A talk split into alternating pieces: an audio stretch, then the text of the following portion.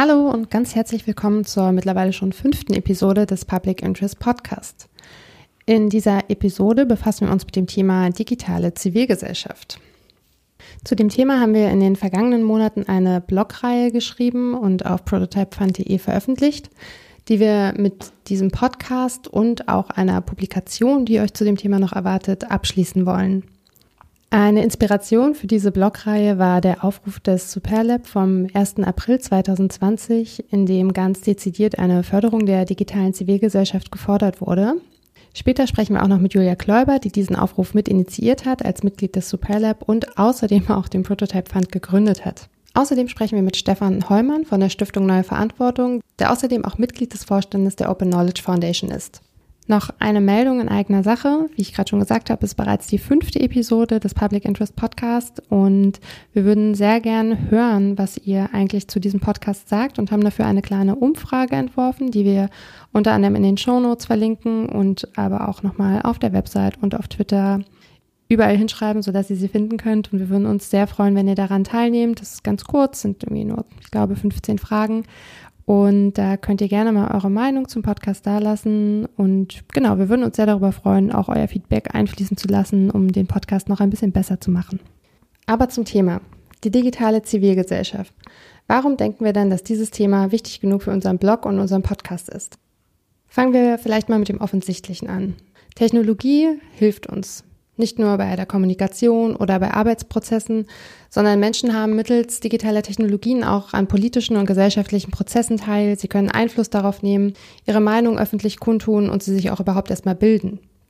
Worüber aber viele nicht nachdenken, ist, dass das Ganze keine Einbahnstraße ist. Denn genauso wie BürgerInnen digitale Infrastruktur und Anwendungen zu ihrem eigenen Vorteil, zum Beispiel zu ihrer Bildung oder auch zu ihrer Unterhaltung nutzen, sind sie immer öfter auch diejenigen, die die entsprechenden Werkzeuge konzipieren, entwickeln und auch warten. Und an der Stelle wird es gerade in Bezug auf Open Source Software, um die es hier ja meistens geht, wieder etwas kompliziert, denn während proprietäre Software in der Regel von bezahlten EntwicklerInnen gewartet und weiterentwickelt wird, ist das bei offener Software oft nicht möglich, da hinter dem Code häufig eine ganze digitale Community an Ehrenamtlichen oder auch an einzelnen EntwicklerInnen steht. Und das ist dann die digitale Zivilgesellschaft. Ein bisschen problematisch und tricky wird das, wenn Software nicht so funktioniert, wie sie funktionieren soll. Es ist ja so, dass wir uns wenig Gedanken über Software und auch über Softwareinfrastruktur machen, Allerdings ändert sich das ganz schön schnell, wenn sie nicht funktioniert. Für Open Source Software ist ein großes Problem, dass oft nicht ausreichend Ressourcen für ihre Instandhaltung und Optimierung zur Verfügung stehen. Das heißt, auch die Menschen, die daran arbeiten, die sie entwickeln und die sie instand halten und auch weiterentwickeln, werden dafür nicht entlohnt, sondern wenden ihre Freizeit dafür auf. Das führt dazu, dass Bugs oder andere Probleme deswegen meist langsamer behoben werden als bei proprietärer Software. Außerdem fließen zum Beispiel keine hohen Summen in UX-Design oder so, was die Software oft weniger attraktiv macht als proprietäre Software. Und speziell für Laien und Laieninnen führt das oft dazu, dass sie die lieber nicht verwenden und in der Regel lieber auf bekannte Namen vertrauen, bei denen sie sich auch auf schnelle Problemlösungen verlassen können. Dafür bezahlen sie dann oft, und damit meine ich nicht unbedingt mit Geld, sondern zum Beispiel mit ihren Daten. Denn im Gegensatz zu proprietärer Software wird Open Source Software und im Speziellen auch Public Interest Tech ja im Sinne aller NutzerInnen entwickelt. Deswegen ist natürlich auch die Förderung dieser Technologien im Sinne aller Nutzenden. Die Dezentralität in der Weiterentwicklung und überhaupt auch erst der Entwicklung digitaler Infrastrukturen und Anwendungen, wenn sie denn Open Source sind, führt dazu, dass sie sich halt an den Interessen und Bedürfnissen der NutzerInnen orientieren. Privatsphäre und Datenschutz sind und bleiben hier gute Beispiele, denn ehrenamtliche EntwicklerInnen legen in der Regel sehr hohen Wert auf deren Einhaltung. Ein weiterer Vorteil ist auch der, dass die dezentrale Struktur eine Abhängigkeit von einzelnen großen Playern verhindert und somit die Souveränität der NutzerInnen im digitalen Raum fördert. Es ist deswegen schon wünschenswert für alle, wenn noch mehr Menschen offene Lösungen kennenlernen und sich auch trauen, sie in ihrem Alltag zu nutzen. Denn indem wir uns alle für Open-Source-Lösungen entscheiden, machen wir uns selbst unabhängiger und fördern halt ganz nebenbei auch noch deren Verbreitung und Bekanntheit.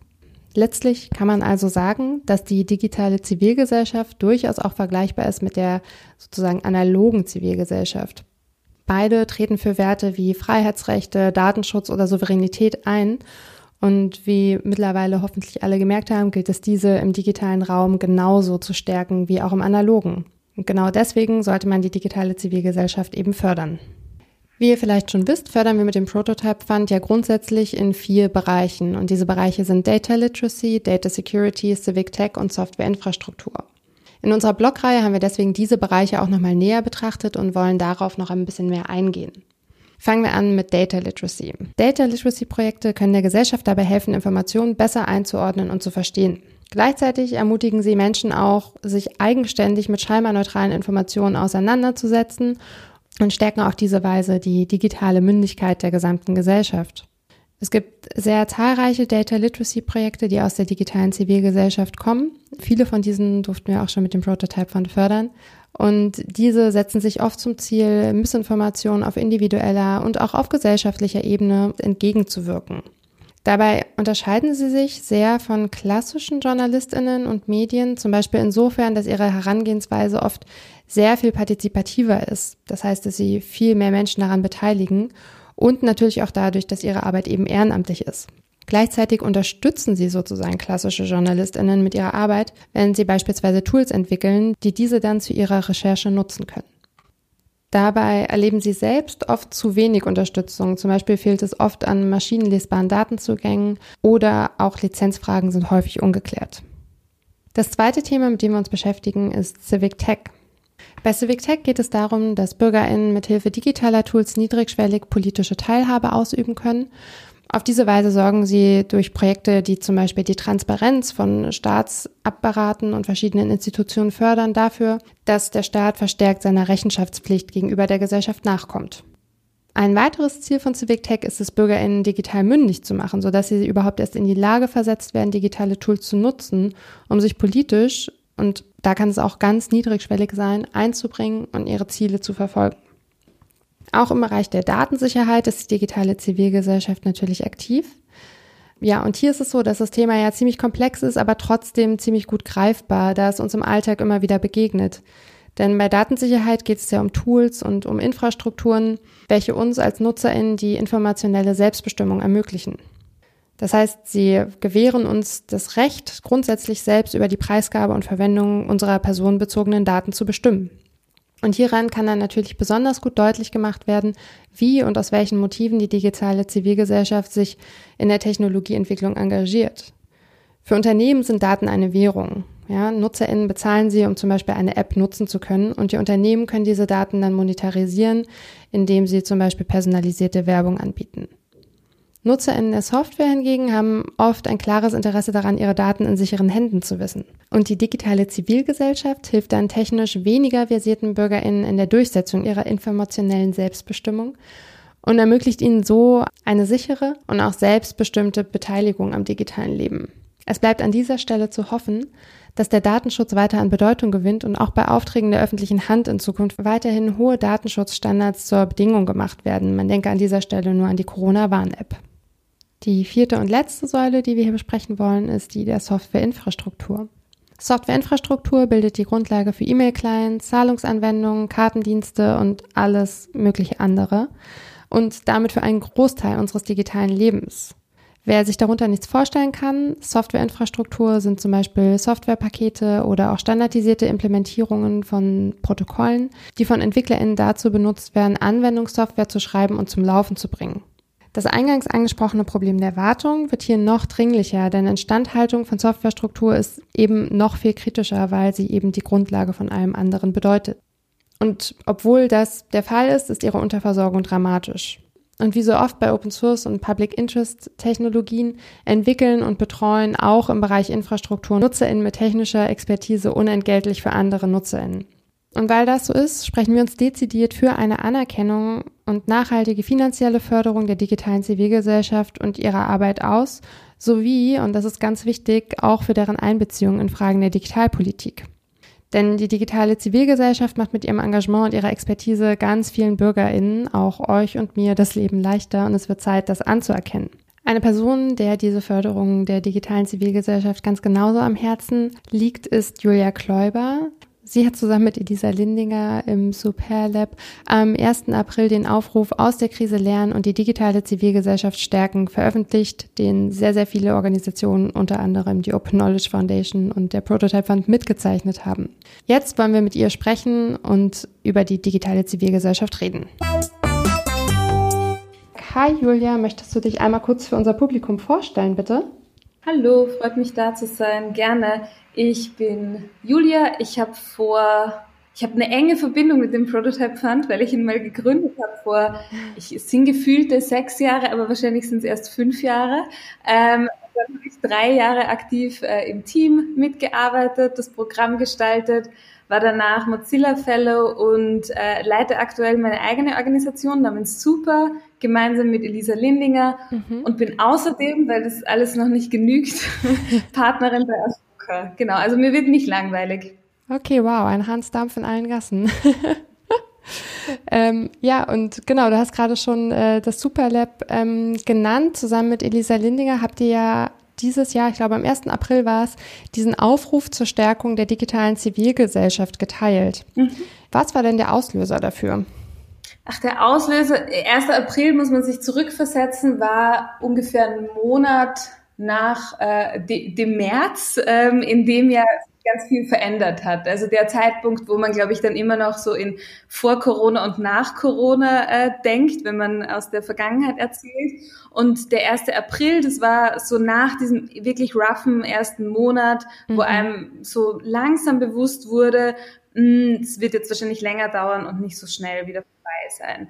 Und ähm, der Auslöser, also die, die Pandemie war so ein Stück weit ja ein Auslöser, darüber zu diskutieren, wer ist denn systemkritisch in unserer Gesellschaft. Und da fallen mhm. so ganz offensichtliche Dinge ein, ähm, wie zum Beispiel Menschen, die im Gesundheitsbereich arbeiten und so weiter.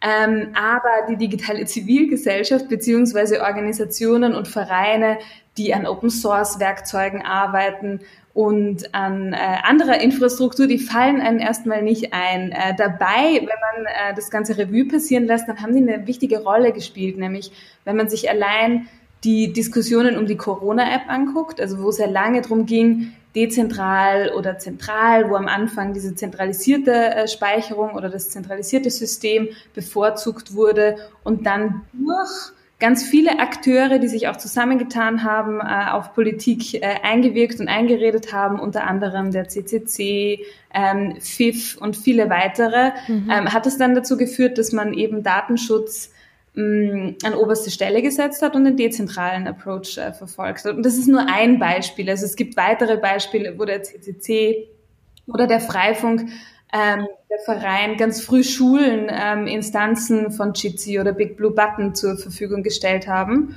Und ähm, das ist, war halt auch nur möglich, weil es zum einen diese zivilgesellschaftlichen Organisationen, diese Strukturen bereits gab, auch diese Softwarelösungen bereits gab.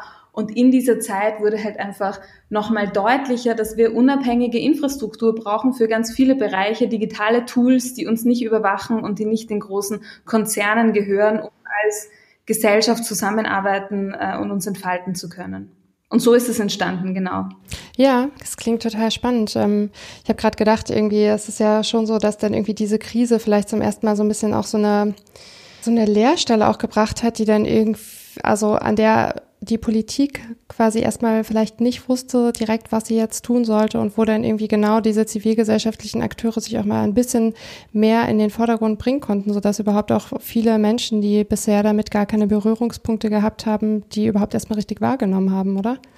Genau, also es braucht halt leider häufig diese Krisen, damit bestimmte Entwicklungen beschleunigt werden, damit Ansätze gesehen werden, die es zwar schon seit Jahren gibt, aber die sich dann in diesen Krisen nochmal bewähren können und nochmal besonders herausgestellt werden können. Also wenn man sich den Open Data oder den Civic Tech Bereich anguckt, dann sieht man das eigentlich mhm. immer ähm, in äh, Barcelona, bevor ähm, die Stadt Barcelona und der Ada Colau angefangen hat, mit Francesca Bria dann auch sehr stark auf äh, Civic Innovation zu setzen, auf digitale Souveränität. Da gab es auch eine Krise davor. Dasselbe ähm, kann man auch im Open Data Bereich beobachten, wenn man sich da die Geschichte anguckt. Also es war eine gute Situation unserer Meinung nach, um einfach nochmal darauf aufmerksam zu machen, wie diese, wie wichtig diese Organisationen sind für unsere Demokratie, mhm. weil sie halt auch äh, wichtige Technologien zur Verfügung stellen und wie das in Zukunft halt einfach noch wichtiger werden wird und man da ähm, ja diese Organisationen fördern, wertschätzen und deren Expertise einbeziehen sollte. Ja, habt ihr dann, genau, du hast es ja gerade schon gesagt, dass ähm, die Expertise von diesen Menschen auch einbezogen werden sollte. Habt ihr denn Vorschläge, auf welchem Wege vielleicht konkret die digitale Zivilgesellschaft in digitalpolitische Fragestellungen einbezogen werden kann und vielleicht auch auf welche Weise irgendwie Weichen dafür gestellt werden können? Ja, ich glaube, man muss da gar nicht sonderlich kreativ werden, weil okay. es werden ja Unternehmen und ähm, Wissenschaft einbezogen in Kommissionen oder in Expertenbeiräten. Und äh, da müsste man halt einfach dafür sorgen, dass die Zivilgesellschaft auch gut vertreten ist. Das heißt, es gibt ja diese Strukturen des ähm, der beratenden Gremien schon und ähm, da muss halt Zivilgesellschaft eine größere Rolle spielen und zwar nicht nur im Sinn von Political Correctness, ähm, man hakt noch eine, eine, eine, eine Checkbox ab, mhm. sondern man versteht, ähm, was diese Organisationen an Qualität für Diskussionen und für bestimmte Themen, welche unterschiedlichen Perspektiven sie einbringen können. Ich denke, mhm. da hakt häufig noch, weil man Zivilgesellschaft klar auch aus dieser Watchdog-Rolle, aus dieser unangenehmeren Rolle kennt, wo man natürlich auch auf ähm, Sachverhalte aufmerksam macht, die vielleicht nicht so viele hören ähm, ja. möchten. Das ist auch eine wichtige Rolle, aber gleichzeitig kann äh, Zivilgesellschaft, digitale Zivilgesellschaft auch eine gestaltende Rolle einnehmen. Und ja. ähm, das wird, glaube ich, noch unterschätzt, gerade im Bereich, wo es um Technologien und um Digitalisierung geht. Mhm. Dann würde mich noch interessieren zum Thema langfristige Förderung. Bisher wird ja auch mit dem Prototype Fund vor allem Innovation gefördert. Ähm, und das ist ja gut und auch hilfreich, wenn Projekte gestartet werden. Später fehlt es ja dann allerdings oft an Ressourcen dafür. Also letztlich zum Beispiel fehlt es oft allein daran, dass die Leute irgendwie ihre Seiten nicht mehr hosten können oder was, wenn die Anfangsförderung vorbei ist. Habt ihr denn auch den Eindruck, dass es in dem Bereich langsam ein, ein Umdenken gibt und dass ähm, vielleicht auch politische EntscheiderInnen langsam die Notwendigkeit von so langfristigen Förderungen auch von Technologieentwicklung erkennen? Mmh Umdenken wahrscheinlich langsam. Also man kann jetzt noch viel erkennen, das in die Richtung ähm, deutet, dass man da Programme aufsetzt, die äh, ganz langfristig angelegt sind. Man muss halt so ein bisschen glaube ich, diese bestehenden Innovationsnarrative mhm. challengen, herausfordern und äh, versuchen, ein bisschen mehr über Maintenance, über Instandhaltung zu sprechen. Das macht ihr ja beim Prototype auch, darauf hinzuweisen, dass eben, damit Technologien die Gesellschaft wirklich durchdringen, ähm, müssen sie für über mehrere Jahre da sein. Sie müssen auch äh, stabil funktionieren. Sie müssen so ausgebaut sein, dass die eben von möglichst vielen Menschen verstanden und benutzt werden können, auch auf der Design, auf der Ability-Ebene. Und da braucht es langfristige Förderung. Ich glaube aber, dass man dieses mhm. Thema auch so ein bisschen ähm, differenzierter denken muss. Also man kann auf der einen Seite ähm, überlegen, was braucht's für, für Core-Funding, für Kernfinanzierung, für langfristige Förderung. Gleichzeitig glaube ich aber auch, dass es nicht für alle Tools ähm, ratsam ist oder ein gutes Modell ist, einfach laufend von, von Förderungen abhängig zu sein, ja. sondern sich auch überlegen, was sind denn Businessmodelle im Open-Source-Bereich. Also so sehr dieses Wort Businessmodell ähm, äh, teilweise verhasst ist in den Communities, äh, weil es halt natürlich ganz klar ähm, ähm, Business-Sprech dann am Ende auch ist, aber sich zu überlegen, und es gibt ja auch viele Beispiele, ähm, WordPress, mhm. Mozilla und so weiter, wie kann man denn ähm, diese Projekte langfristig auf stabile Beine stellen, indem man eben ein gemischtes ja. Modell der Finanzierung hat. Und da sieht man, also in den Open Source ähm, ähm, Modellen, und ich bin jetzt auch keine Expertin, aber es gibt auf der einen Seite Support und Services, die man anbieten kann. Äh, das sieht man zum Beispiel bei Red Hat mhm. oder bei Canonical. Das heißt, man ähm, die die Software ist Open Source und frei verfügbar, aber für Unternehmen, also so Enterprise Users, hat man dann mhm. noch bestimmte Support-Modelle oder man hat irgendwie Bezahlfeatures oder ich meine, Beispiel Mozilla, da gibt es wahrscheinlich nicht so viele ähm, nach, aber man hat irgendwelche Werbedeals. Also Mozilla ist ja hauptsächlich diskutiert über ähm, die Tatsache, dass der Browser äh, Firefox Google als Suchmaschine einbindet, beziehungsweise auch viele andere ja. äh, Suchmaschinen einbindet. Also sich nicht nur zu überlegen, hm, wie muss öffentliche Förderung sich verändern, was sie tatsächlich auch äh, tun muss, um, um nachhaltiger und besser äh, diesen Bereich zu finanzieren, sondern auch, was sind andere Modelle, auf die man setzen kann. Ich meine, Spendenfinanzierung ist mhm. jetzt auch nicht unüblich im, im ähm, Open Source Bereich. Und ich glaube, langfristig müssen sich Menschen, die Anwendungen, digitale Anwendungen nutzen, auch überlegen, ja, also wollen sie dann vielleicht auch die unterstützen, indem sie Geld dafür ausgeben und nicht alles umsonst haben wollen. Also ich glaube, das ist auch nochmal ein Schritt, der uns zwar allen so ein Stück weit bewusst ist, aber über den wir auch nicht allzu oft sprechen. Gleichzeitig, um nochmal auf die Förderung zurückzukommen, wenn man sich anguckt, Deutschland hat, ich glaube, ich habe gestern gelesen, dass es 100 Milliarden an Stiftungsvermögen gibt in Deutschland. Also auch die Frage, wie kann man denn noch mehr Stiftungen äh, überzeugen, in dem Bereich zu finanzieren und das für sich zu entdecken, weil am Ende brauchen die ja auch alle gut funktionierende, unabhängige digitale Infrastruktur, nicht nur für sich, auch für ihre Fördernehmer und so weiter. Also ich glaube, da gibt es auch noch einiges an Möglichkeiten, die wir bisher noch nicht ausgeschöpft haben. Und ich hoffe, da tut sich in Zukunft äh, was. Ja, ja.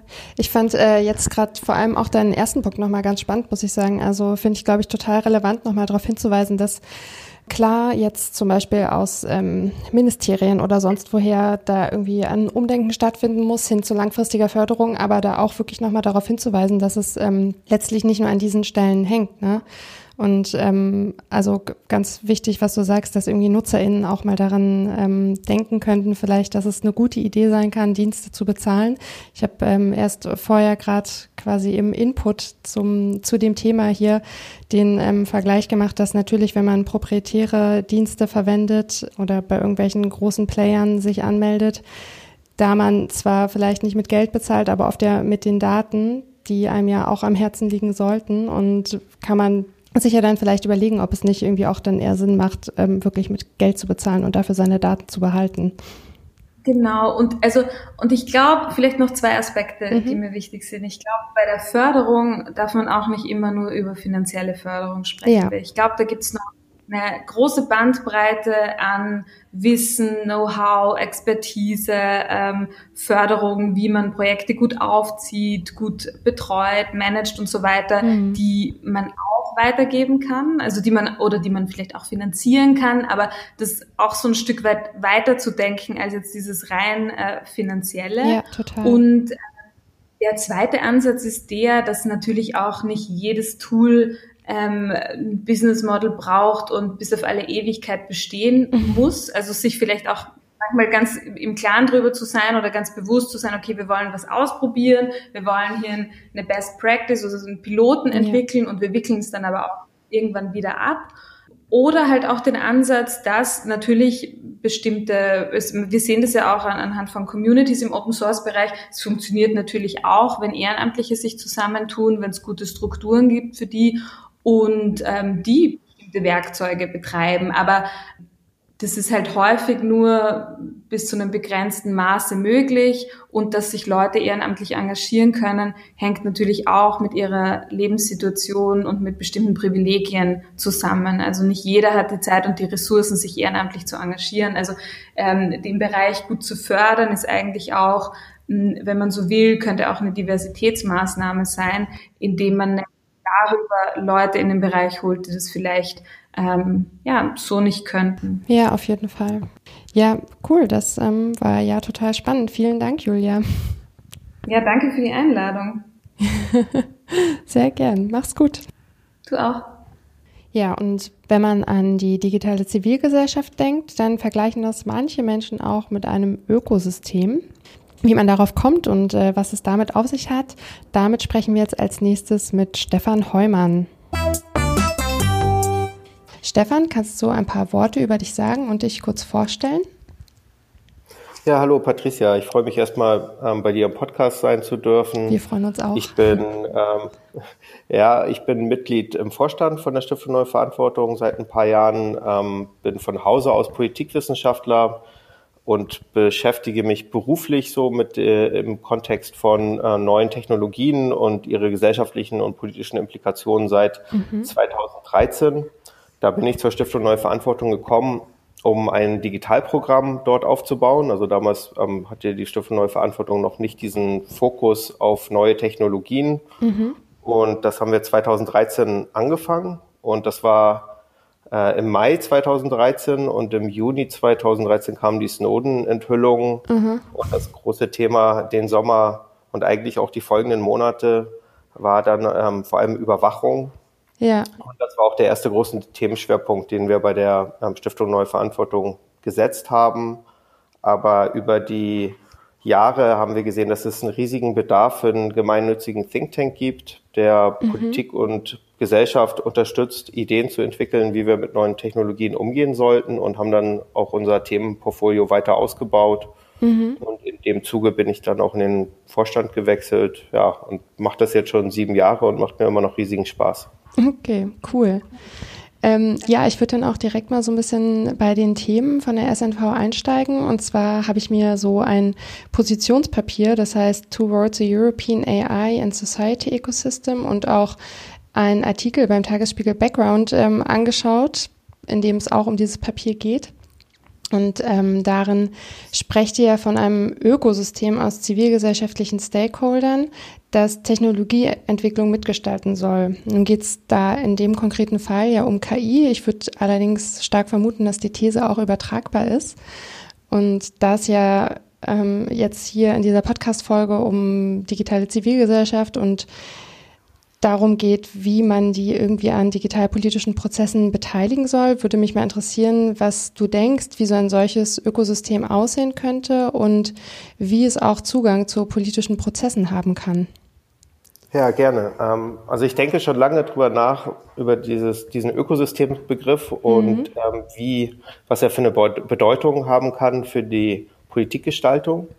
Und was ich an dem Ökosystembegriff mag, ist, dass er in den Mittelpunkt steht, gute Ökosysteme zeichnen sich durch Diversität aus, mhm. ja, dass es ganz viele unterschiedliche Akteure gibt, die unterschiedliche Rollen einnehmen. Oder mhm. also kommt ja ursprünglich eigentlich aus der Biologie, also da ist es dann eine Diversität von ähm, von, von, von, von Pflanzen und äh, biologischen Organismen mhm. und dass dadurch dann auch eine gewisse Resilienz entsteht. Ja, also wenn es mhm. dann ähm, äh, einer Pflanze oder so nicht so gut geht, ähm, das äh, gesamte Ökosystem aber trotzdem weiter überleben kann und aus diesem Ökosystem heraus auch Innovationen entstehen, weil diese unterschiedlichen Organismen ähm, miteinander Synergien entwickeln, ähm, kollaborieren. Und deswegen kann man den Begriff eigentlich auch, finde ich, sehr gut ähm, auf gesellschaftliche Prozesse übertragen. Und der wird ja, ja auch sehr stark auch genutzt, so um auch im wirtschaftlichen Kontext, um über Innovationen zu sprechen, wo äh, dabei auch immer beim Ökosystembegriff im Mittelpunkt steht, dass es mhm. da halt unterschiedliche Akteuren und Rollen gibt.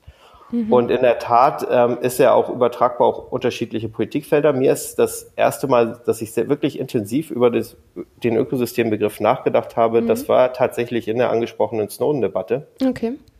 Weil was wir festgestellt haben, als diese Enthüllungen kamen, es hatte ja vorher, natürlich haben äh, schon so ein paar ähm, Experten oder beim Chaos Computer Club oder so hat man schon, schon, schon vorher auch über, über Überwachung viel diskutiert und ja. auch ähm, über die, die Geheimdienste, die in diesem Bereich tätig sind. Aber es gab vorher nie eine breitere Diskussion, mhm, äh, eine breitere gesellschaftspolitische Diskussion, was das eigentlich heißt, ähm, wenn zum Beispiel ein Internetknoten in Frankfurt überwacht wird, wenn massenhaft Kommunikationsdaten abgegriffen und überwacht werden. Ja. Und da gab es dann Fragen, wie funktioniert das eigentlich technisch? Was für Daten werden da eigentlich abgegriffen, was kann man mit diesen Daten anstellen. Mhm. Also da war erstmal technische Expertise gefragt, mhm. dann war Expertise gefragt, wie, wie kann man diese komplexen technischen Zusammenhänge eigentlich Politik und Gesellschaft erklären. Mhm. Ähm, wie kann man ähm, eine breitere Öffentlichkeit informieren, also vielleicht Kampagnen dazu, ähm, ähm, dazu machen. Ja. Wie kann man ähm, neue Regeln auch entwickeln, um vielleicht die Geheimdienste besser zu kontrollieren, ihnen auch klarere Grenzen zu setzen. Und man muss natürlich auch vielleicht über technische Alternativen nachdenken. Einiges, ähm, wie sich das Internet entwickelt hat, war eben nicht auf Datenschutz und Sicherheit ähm, optimiert und man brauchte vielleicht auch neue technische Lösungen. Also es braucht eine mhm. ganze Reihe an unterschiedlichen Akteuren und Initiativen, die ineinander greifen äh, müssen, um eine gute Antwort darauf zu finden, wie wir mit dem Problem von ähm, Massenüberwachung umgehen können und das mhm. ähm, unter Kontrolle bringen können. Und ich sehe eine ähnliche Herausforderung jetzt, und das haben wir in diesem neuen Papier entwickelt im Bereich künstliche Intelligenz. Also es mhm. ist ein sehr schwammiger Begriff, aber eigentlich eine, eine neue äh, Technologie, um um ähm, Datenauswertungen in einem großen Umfang machen zu können, also in einem Umfang, den kein Mensch leisten kann, mit riesig großen Datenmengen diese automatisiert zu bearbeiten und daraus mhm. neue Informationen zu gewinnen. Das ist eine, das sind super spannende Technologien. Mhm.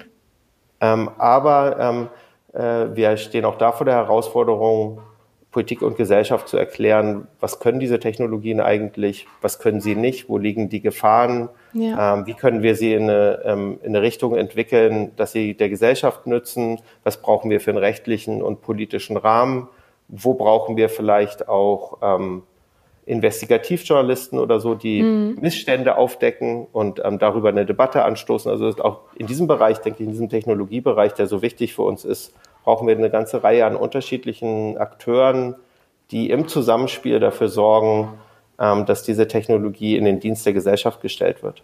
Ja.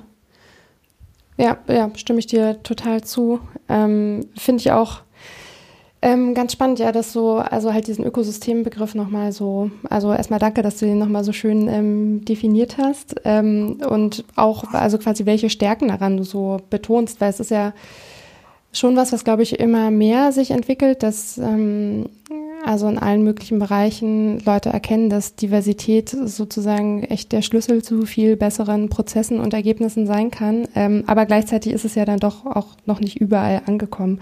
Und ähm, genau wie wir auch irgendwie zum Beispiel beim Prototype Fund sagen, irgendwie ein diverses Team hilft irgendwie schon dabei, dass man vielleicht ähm, einfach ein bisschen den Prozess anders gestalten kann und vielleicht am Ende auch zu ganz Ergebnissen kommt, zu ganz anderen Ergebnissen kommt. Genauso ist es ja dann, ja, wie du sagst, einfach in, in allen Bereichen. Ne? Und dass es da einfach sehr unterschiedliche Expertisen auch gibt, die man einbeziehen kann. Hm. Ja. ja, und ich glaube, man sollte dabei auch nicht ähm, unterschätzen, dass ähm, Diversität ähm, auch anstrengend ist. Ja. Also gerade auch, wenn man aus einem Mindset kommt, ähm, wo Diversität bisher vielleicht nicht so wichtig war und mhm. wo man sich dann auf neue Perspektiven und, und neue Akteure und denen ihren Logiken und Interessen einlassen muss. Und das macht es aus meiner Sicht auch so für so eine große Herausforderung für uns. Ist, also ich glaube, ja. wie du sagst, ähm, sprechen viele darüber und haben diesen Wert an sich erkannt, aber ihn mhm. dann auch zu leben und in die Praxis umzusetzen, das ist ähm, eine große Herausforderung für uns alle. Ja, das stimmt. Ähm, mich würde noch interessieren, was du denkst, auf welche Weise dann die Politik, so die digitale Zivilgesellschaft, sei es jetzt ähm, so dieses Ökosystem, von äh, dem du gerade sprachst, oder auch, ähm, weiß nicht, andere Bereiche, in dem sich dieser Ökosystemgedanke noch gar nicht so durchgesetzt hat, aber auf jeden Fall, auf welche Weise die Politik denn hier die Zivilgesellschaft auch aktiv und vor allem auch effektiv fördern kann, damit die sich irgendwie einbringen können. Ja, ich glaube, dass ähm, die Politik hier eine wichtige Rolle zu spielen hat und ähm, es ist, besteht immer so ein bisschen die Gefahr, dass wir unsere, unsere Demokratie und, ähm, und die politische Gestaltung so ein bisschen auf, auf, auf Wahlen alle vier Jahre reduzieren. Und mhm. ähm, oftmals passiert das, passieren ja wirklich wichtige und entscheidende Dinge auch dazwischen. Ja.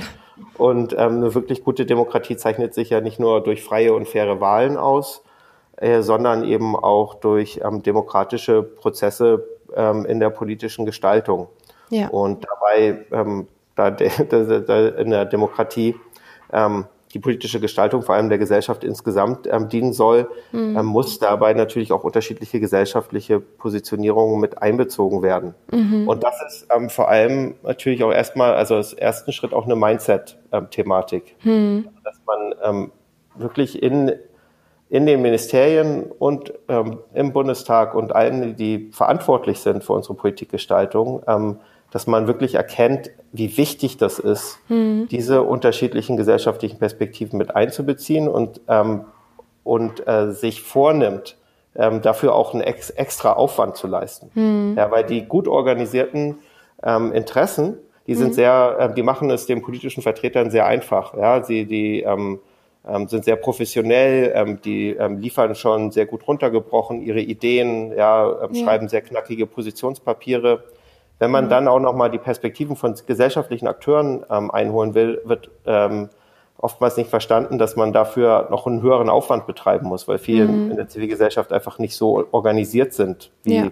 ein professioneller Lobbyverband. Da muss man, die muss man vielleicht zugehen. Auf, mhm. ähm, ähm, mit denen muss man vielleicht mehrmals sprechen, um wirklich zu verstehen, was die Anliegen sind. Ja. Und dafür braucht es erstmal auch die, die Motivation und die Anreize in der Politik, das zu tun. Und das ja. ist erstmal die Grundvoraussetzung, ähm, damit es zu einem produktiven Austausch zwischen unterschiedlichen gesellschaftlichen Akteuren und der, auf, gerade aus der Zivilgesellschaft und der Politik kommen kann. Mhm. Und dann, ähm, wenn ich das noch ergänzen, das ist, ja. das ist das eine, dass, dass es halt diese, diese Offenheit gibt, ähm, äh, diesen, diesen Outreach zu machen und mhm. äh, sich zu bemühen, diese Perspektive mit einzubeziehen. Und dann ist es auch ein, auch ein Ressourcenthema natürlich. Mhm. Und ähm, wir sehen halt sehr viele spannende gesellschaftliche Initiativen, gerade auch in dem Civic Tech-Bereich, in mhm. dem ihr beim Prototype Fund unterwegs seid. Ja.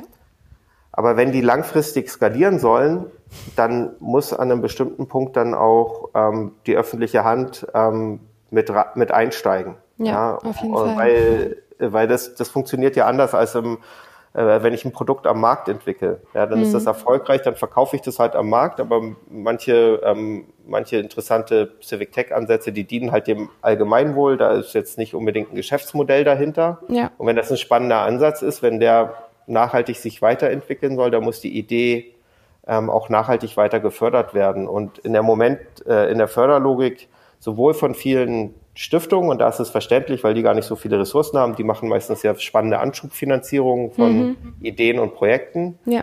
Aber das machten viele Ministerien und die Politik auch. Und was Klar. die Politik vor allem machen müsste, wäre zu sagen, wenn sich bestimmte Sachen, Prototypen äh, ähm, bewiesen haben oder zeigen, dass sie total viel Potenzial haben, dann gehen wir da rein und mit den Ressourcen und den Möglichkeiten ähm, der öffentlichen Hand ähm, skalieren wir die hoch. Und das ja. passiert aus meiner Sicht leider noch viel zu wenig. Ja, auf jeden Fall. Das ist ähm, auch ein Thema, das uns tatsächlich ja sehr umtreibt, weil genau mit dem Prototype Fund wir halt irgendwie in, den Raum und ja, also tatsächlich letztlich für viele EntwicklerInnen, glaube ich, den Freiraum geben und die Last von den Schultern nehmen, dass die irgendwie so ein halbes Jahr Zeit haben, um auch mal wirklich zu experimentieren und mal vollkommen ähm, ohne Druck sich Dinge zu überlegen. Und wenn da halt am Ende was rauskommt, ist es irgendwie ja total super und da freuen wir uns. Aber oft ist das dann halt leider auch schon der Punkt, wo es dann wieder aufhört, wenn sie nicht über irgendeine Stiftung oder durch eine universitäre Anbindung dann eine Anschub, äh, Quatsch, eine Anschlussfinanzierung erhalten können. Das ist ja also auch ein Problem, mit dem wir häufiger zu tun haben, auf jeden Fall. Ja, es, es mangelt überhaupt nicht an, an, an Engagement und Ideen und Initiativen. Nee. Und da ist es dann so ein bisschen ähnlich, ähm, und da liegt halt sehr viel Aufmerksamkeit drauf ähm, in der Wirtschaftspolitik, ja, dass es, mhm. ähm, dass es nicht viel Wachstumsfinanzierung gibt in Deutschland. Ja. ja, das wird ja immer gesagt im Vergleich zu den USA, wo es die großen Tech-Plattformen und Internetplattformen gibt, dass die da so groß geworden gibt, weil es da vor allem das Wachstumskapital gibt mhm. und dass Deutschland ähm, ähm, gerade hier schwach ist. Und das könnte man eigentlich auch übertragen auf den Bereich Civic Tech und ja. ähm, den gesellschaftlichen Bereich. Wir haben sehr viele, sehr viel Engagement in Deutschland, ähm, sehr viel spannende Initiativen. Woran es ähm, dann fehlt, ähm, sind die Mittel und die Ressourcen, mhm. ähm, um diese Initiativen hochzuskalieren. Und deswegen dann brauchen wir nicht nur eine Agentur für Sprunginnovation, die versucht, das Problem im, äh, im, im wirtschaftlichen Bereich ähm, anzugehen, sondern ja. wir bräuchten auch ein Pendant aus meiner Sicht, ähm, die das im sozialen Sektor macht. Mhm. Ja, finde ich einen spannenden Ansatz. Und genau, du bist ja auch ähm, in der Enquete-Kommission Künstliche Intelligenz des Bundestages Mitglied und hast ja auch irgendwie also viele weitere Positionen schon gehabt oder noch inne und ähm, dadurch, wie man ja gerade schon gemerkt hat, auch ähm, einfach relativ viel Einblick in das digitalpolitische Geschehen und bist ja noch dazu Politikwissenschaftler, also hast auch noch so die ähm, theoretische Brille dahinter auf sozusagen. Ja, wir haben jetzt auch viel schon darüber gesprochen, dass es da irgendwie so ein bisschen äh, Wandel gibt und mehr Offenheit braucht, zum Beispiel auch von Seiten der Politik, aber ganz konkret, wie wahrscheinlich ist es denn deiner Ansicht nach, dass so zivilgesellschaftliche Positionen auch so, ich sag mal, ranghoher politischer Ebene bald maßgeblich mitbestimmen werden und können? Ja, es ist ähm, eher eine langfristige Transformation und Evolution mm. als, eine, als eine Revolution. Also mir geht das äh, leider auch nicht schnell genug, aber ich sehe doch, also ich sehe doch Veränderungen und ich sehe auch positive Entwicklungen ähm, okay. in den letzten Jahren.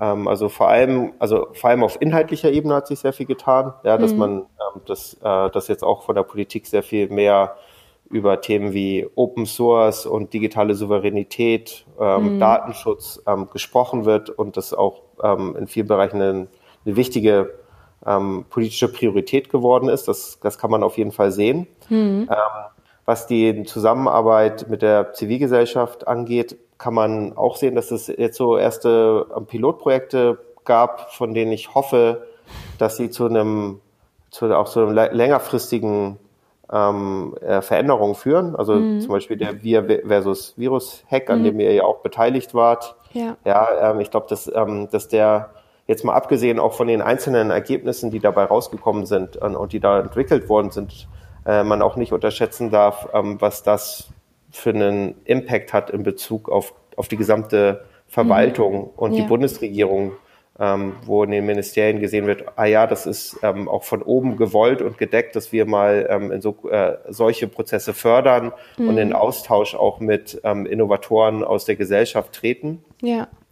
Das ist ähm, ähm, ja auch kritisiert worden, dass so ein bisschen die, die nachhaltigen Strukturen darum fehlen. Ja. ja. Und das ist natürlich jetzt die Chance, die zu entwickeln. Ich glaube, dass wir, ähm, dass wir mit unserer Demokratie an einem Punkt sind. Es gibt ja viel Politikverdrossenheit, es gibt viel, ähm, ähm, ähm es gibt viel Populismus, der aufkommt, mhm. der einem einfache Lösungen ähm, verspricht, ähm, die nicht, die es nicht gibt. Mhm. Ähm, was wir brauchen, ist, glaube ich, ganz klar äh, im Moment ist ein, ist ein Update unserer politischen Prozesse und partizipativere Politikprozesse, die auch viel von dem auffangen können, ja. an dem Frust, ja, an dem, was ich am Anfang gesagt habe, dass, dass Politik oftmals nur auf, auf Wahlen alle vier Jahre ähm, reduziert wird, sondern ja. dass es da einen ständigeren Austausch geben muss. Und ich glaube, das ist die Herausforderung, vor der wir stehen. Mhm. Und ähm, ich denke, dass also da, dass man da ähm, erste Zeichen sieht, dass sich da was ändert. Mhm. Und ähm, dafür braucht es aber auch Offenheit auf beiden Seiten. Ja. Also ähm, ich bin auf jeden Fall sehr kritisch gegenüber auch der Politik und finde, dass es noch nicht genug Priorität hat. Ich finde es extrem wichtig, zum Beispiel so Transparenz und, und Lobbyregister zu haben, ja. dass auch äh, sichtbar wird, ähm, mit wem sich Politik austauscht und trifft, weil dadurch würde auch ein Druck entstehen, dass da vielleicht mehr gleichmäßig, also mehr, mehr äh, äh, dass da mehr Diversität reinkommt mhm. und dass da auch äh, dadurch Druck entsteht, sich auch mehr mit zivilgesellschaftlichen Positionen auseinanderzusetzen. Ja. Und natürlich müssen auch gesellschaftliche Akteure offen sein für diesen Austausch und sich damit auch auf die politische Logik einlassen. Und das ja. ist auch nicht immer ganz einfach.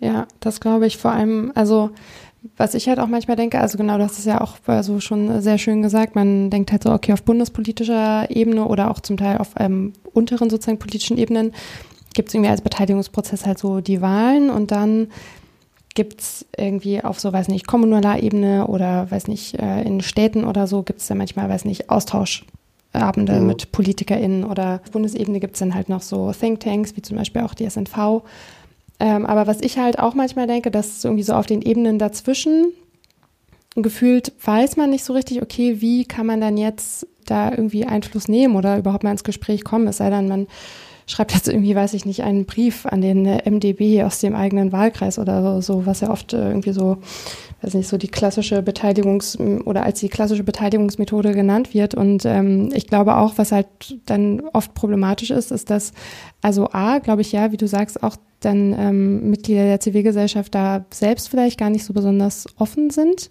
Aber ich glaube, dass es irgendwie auch oft daran liegt, dass es halt so eine ähm, gefühlt halt so eine Hürde ist und man irgendwie gar nicht so richtig weiß, wie man jetzt anfangen soll, sich da an irgendjemanden zu wenden. Ja, also, also das teile ich total. Hm. Ähm, und das ist, was ich mit dem auch meinte am Anfang, dass die Polit also dass, dass der politische Betrieb hm. gefordert hm. ist, extra Aufwand zu, zu betreiben, ja. um gesellschaftliche Akteure mit einzubinden. Mhm. Und oftmals fehlt auch dort die Expertise und das Verständnis dafür, wie man das gut tun kann. Mhm. Und dafür braucht es ähm, auch Mittlerorganisationen, ähm, ja. die, äh, die diese Rolle einnehmen können. Und also wir sind ja, wir sind eine Organisation von 20 Leuten und auf die bundespolitische Ebene fokussiert. Ich denke, dass es viel Raum gibt und dafür bräuchte es natürlich auch Ressourcen. Ja. Ähm, um die Ebenen, die du angesprochen hast, dazwischen zu füllen. Mhm. Um, ähm, weil damit so ein Austausch produktiv sein kann, muss er vorbereitet werden, ähm, muss man beide Seiten füreinander sensibilisieren, müssen auch beide Seiten erkennen, dass für sie daraus ein Gewinn entsteht. Mhm. Ja, also das ist ja das oftmals das, was dann auch wieder Bürgerinnen und Bürger äh, abstößt oder, oder frustriert, wenn so Beteiligungsprozesse halt so pro forma durchgeführt werden, aber ja, man nicht total. das dass es hier um einen ehrlichen Austausch geht und dass man auch verstanden hat an der Politik, dass man äh, dadurch wirklich, dass es nicht darum geht, einfach zu kommunizieren, was man hier macht, sondern ja. dass man, dass man äh, diesen Austausch sucht äh, zu einem Zeitpunkt, wo man noch offen ist ja. ähm, für Input. Äh, ja, und das, also da haben wir noch einiges vor uns zu leisten. Und da ist es natürlich, da sind diese Hackathons ähm, und, und ähnliche Barcamps und ähnliche Formate natürlich sehr wichtig. Ja. Und sie müssen natürlich da auch beweisen können, dass man dadurch ähm, äh, auch, auch neue und spannende Ideen, die man, die auch praktikabel sind und umsetzbar sind, generieren kann. Und ich bin fest davon überzeugt, dass das möglich ist. Ja. Aber dafür braucht es eben auch einen Prozess darum. Dafür müssen solche Veranstaltungen sehr gut vorbereitet werden. Dafür muss man sich Gedanken machen, wie man, welche Akteure man wie am besten damit einbinden kann. Und das mhm. ist, das ist aufwendig und diese Expertise ähm, gibt es äh, so oft gar nicht in den Ministerien. Ja. Ähm, super, dann äh, war das doch, ähm, finde ich, nochmal ein schöner ähm, Exkurs zum Schluss. Und ähm, ja, an der Stelle würde ich dir einmal ganz herzlich danken für den ähm, Einblick, den du uns da gegeben hast und deine Einschätzung. Ähm, ich fand es sehr interessant, mit dir zu sprechen, Stefan. Vielen Dank. Ja, vielen Dank, Patricia. Mir hat es auch großen Spaß gemacht. Das war's mit dem Public Interest Podcast zum Thema digitale Zivilgesellschaft. Vergesst nicht, an der Umfrage teilzunehmen und uns Feedback zum Podcast zu geben. Wir würden uns sehr darüber freuen, um zu hören, was ihr zum Podcast sagt und ähm, euer Feedback gerne auch einfließen lassen, um ihn für euch noch besser zu machen. Ansonsten gibt es wie immer auch Shownotes, in denen wir unter anderem unsere Blogposts zum Thema digitale Zivilgesellschaft oder auch Links zur Stiftung Neue Verantwortung und zum Super Lab verlinkt haben.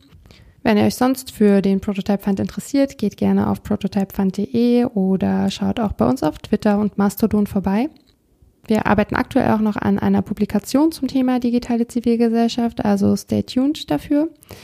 Und ansonsten hoffen wir, es hat euch gefallen und ihr habt ähm, etwas zum Thema digitale Zivilgesellschaft mitnehmen können und eine Meinung euch dazu bilden können. Wir wünschen euch eine gute Zeit. In circa vier Wochen kommt der nächste Public Interest Podcast. Wenn er euch gefällt, abonniert ihn doch gerne auf Spotify oder wo ihr ihn sonst hört. Und dann macht's gut. Ciao.